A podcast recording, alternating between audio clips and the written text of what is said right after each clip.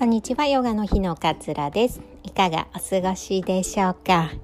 えっと、本題の前にお知らせです。えー、乳がんヨガとお話会4月は14日と、えー、28日の木曜日オンラインでね、えー、行う予定です11時半から1時ヨガとあとはまあ30分ぐらいこうお話し会、まあ、その時によってねこうテーマを決めようかなと思いますこう不安とのね、えー、過ごし方とか、うん、こういう時どういうふうにしてましたとか あとはもっと具体的にね私おっぱい再建してますけれども再建ってどんな感じですかとかの質問でもいいですし、あのその時のメンバーに合わせてこう決めていこうかなっていうふうに思っております。ぜひねあの迷われている方一歩踏み出していただくと違った世界がね見えるかもしれません。あのまたこのポッドキャストでもお話ししようかなと思うんですけれども私が左胸の全摘手術と同時再建の手術を受けてちょうど丸5ヶ月、まあ、6ヶ月目ぐらいになって体の変化でいうともう術前と変わらないぐらいに戻ってきてるなっていう感じです。もうヨガもピラティスも普通にやってますし教えてもいますし多分その過程でねいろいろ私は知識があったのでいろんな動きをしていたので回復が早かったのかななんていうふうに思っております。そんなところもねあのリアルな 声でお伝えできるかなと思います。なんかちょっと動きが悪いとかこういう場合はどういうような動きをしたら改善されますかとかそれだけじゃなく猫背の改善をしたいとかねっていうのもいいし全然関係なくお腹がなんかちょっと緩んでるんでこれ締めたいとかでもいいんですけれどもあのいろんなヒントをお伝えできるかなというふうに思っておりますので是非気になっている方概要欄に URL 貼っておりますのでご確認していただけたら嬉しいです。今日は金曜日なので、えー、ヨガ哲学のお話をしたいなと思っております。えー、前回に引き続きね、えっと、行った方がいいよっておすすめしているえー、項目についてお話をしています。前回は、えー、清潔に保つっていうお話をしました。今回は三等者。これねあの知るをたあごめんなさい。足る足りていることを知るっていうことなんですね。ちょっとその具体的にねお話をしたいなっていうふうに思います。まあ足りていることを知るっていうこと。今ある自分をしっかりとこう受け取っていくことっていうところになります。まあ、必要以上にあれも欲しいこれも欲しいあの人あれいいなこの人はこれ持ってていいなとかっていうふうに望まない。なぜなら私たちは私はもうすでに持っていてすでに幸せであるっていうことを知るべきだよっていうような教えです。どうしてもね生きていると簡単な例で言うと例えば好きなブランドの新作のバッグが出た。どうしても欲しい。どうしても欲しい。絶対あれを手に入れるんだ。みたいな感じでね、えー、頑張って働いて アルバイトとかしてようやくもうようやく手に入れたってなったとしても今度はねその手に入れた瞬間に手放すこととかがすごく不安になるんですよね。例えば手にようやく入れた瞬間また新しい新作のバッグが出てあっちの方が新作で良さそうとか友達も同じのを持っていた学区誌とかこれ絶対汚したくないから日常生活には使いたくないからもう絶対大切に大切に取っとこうって言って実際使わないとか。あのちょっと想像できません？あの経験ある方もいるかなっていうふうに思うんですけれども何かね一つこう物を入れ物を手に入れたとしてもこう失う怖さに執着してしまったりとかうんさらにいいものが出た時にまたこうあれも買わないとあの子はあの新しいの持ってるんだから私だって新しいものを持たなきゃみたいな感じでもうどんどんどんどんこう欲っていうのはこう膨らんでってしまうんですよね。でもクローゼットの中を冷静に見てください。使えるカバンありませんか？もっと気に入っているカバンありませんか？思い出があるカバンありませんか？っていうところなんですよね。実はもう持っている。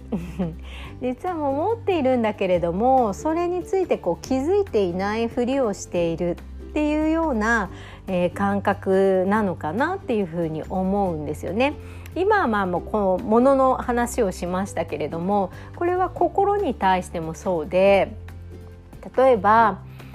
あの人みたいにこう乳がんでもキラキラ輝いている人になりたいのにどうしても心が落ち込んでしまうっていうこととかってありますよね。どうして私は足りないんだろう？どうしてダメなんだろう？なんですぐ落ち込んでしまうんだろう？とかって思ったりしませんか？ね、でそんな自分がすごく嫌になったりする瞬間ってあると思うんですよ。いつまでも病気のことでこううだうだ悩んでいる自分。いつも心配してしまって明るい気持ちになれない自分。いろんな方が心配してくれるんだけれどもそれをこうありがたく受け止めることのできない自分。自分はなんでダメなんだろうとかって思ってしまう瞬間私もあります。私もあるんです。こんな話をしてても。そういうことってあると思うんですけれどもちょっとねあの考えをこうチェンジシフトをしてもらいたいなっていうふうに思うんですけれどももともと私たちっていうのはこう幸せになるために生まれてきているんですよ。幸せになるために生まれてきて誰もその幸せを邪魔したり拒んだりすることっていうのはできないわけですね。もともと幸せで満ち足りているのにどうしても不足感ばっかりを感じてしまうから誰かと比べてしまったりとか私はあれがないからダメなんじゃないのかって思ってしまったりするんだけれどももともともう持っているっていう前提で不足感を一回自分から外していくっていうことが必要なのかなっていうふうに思うんです。それは自分の内側にしっかりと幸せを見出す必要があります。うん、例えば普通にね「あー疲れた」って言って寝る布団があること。心地のいい暖かい毛布があること。今日も気持ちのいいお風呂に入れたこと。ちょっと贅沢な外食ができたこととかね。すでに幸せはたくさんあるんです。でもそれは毎日毎日やっていることだから改めて幸せって思っていない感じていないだけででも私たちはこうすでにね持っているんですよ。だから幸せをこう外ば外側ばっかりに求めようとしちゃうと相手に対してもねもっと愛してよとかもっと認めてよとかって相手に対してばっかりにこう外側にばっかり幸せを求めようとするとどうしたってギャップっていうものがあるから常に不足感を感じたまま生きていかなくちゃいけなくてその不足感を埋めるためにあれが欲しいとかあの人のああいうやつを真似したいとかどうして私はないんだっていう感覚にとらわれてしまうんですね。三等者っていうのはもう足りてるんだよっていうことを知ること。で今あるもの今持っているものにこうしっかりと目を向けてあげること。そしてあるがままのこう自分を認めてあげること。っていうことなのかな。あとは当たり前でないありがたいっていう気持ちを持つこと。不満に思うエネルギーっていうのをしっかりねこう感謝の気持ちにやっぱり変えていく必要がここにはあるかなと思います。不満に思うエネルギーっていうのは不足感を生み出してしまうからあ例えば洗濯してくれてありがとう今日も気持ちのいい白い T シャツが着れたよとかっていう風に感謝の気持ちにこう変換していくことも結構ね必要なのかなと思います。そうすると自分の内側にはあこんなに幸せに実は溢れているんだなっていうことが分かるようになります。結構ねこれが分かるのって大きな病気をした時とかなんかすごい喪失感を得た時とかに初めて分かることだったりもするのかなと思います私もね病気になってみてあのまたねこの話もしたいなと思うんですけれども当たり前のことってすごいありがたいじゃん幸せじゃんって思ったんですよね。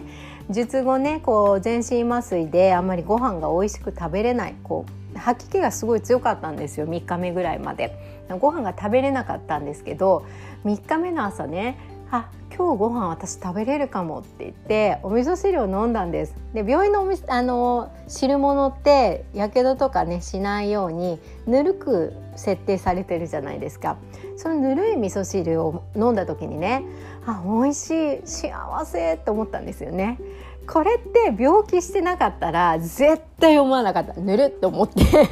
わったと思うんですけどあこんな美味しい味噌汁が飲めるなんて幸せだと思ったんですよねなんか当たり前のことをすごく幸せに感じられてそうすると今持ってるものだけでも十分私幸せじゃんっていうこう気持ちに包まれるんですよね。なので外側ばかり人にばかりこう幸せを求めずに自分の内側にこう幸せを見出すことそれがねきっと自己肯定にもつながるし自分のことをこう大切にしようっていう思いにつながるんじゃないのかなっていうふうに思います。今日はヨガ哲学の三等者まあ、樽を知る必要以上に望まないっていうお話をさせていただきました。今日も聞いてくださってありがとうございます。なんかね感想とかあったらお気軽にメールにご連絡くださいね。それも概要欄に書いてありますので。では今日もあなたらしい穏やかな一日お過ごしください。さようなら。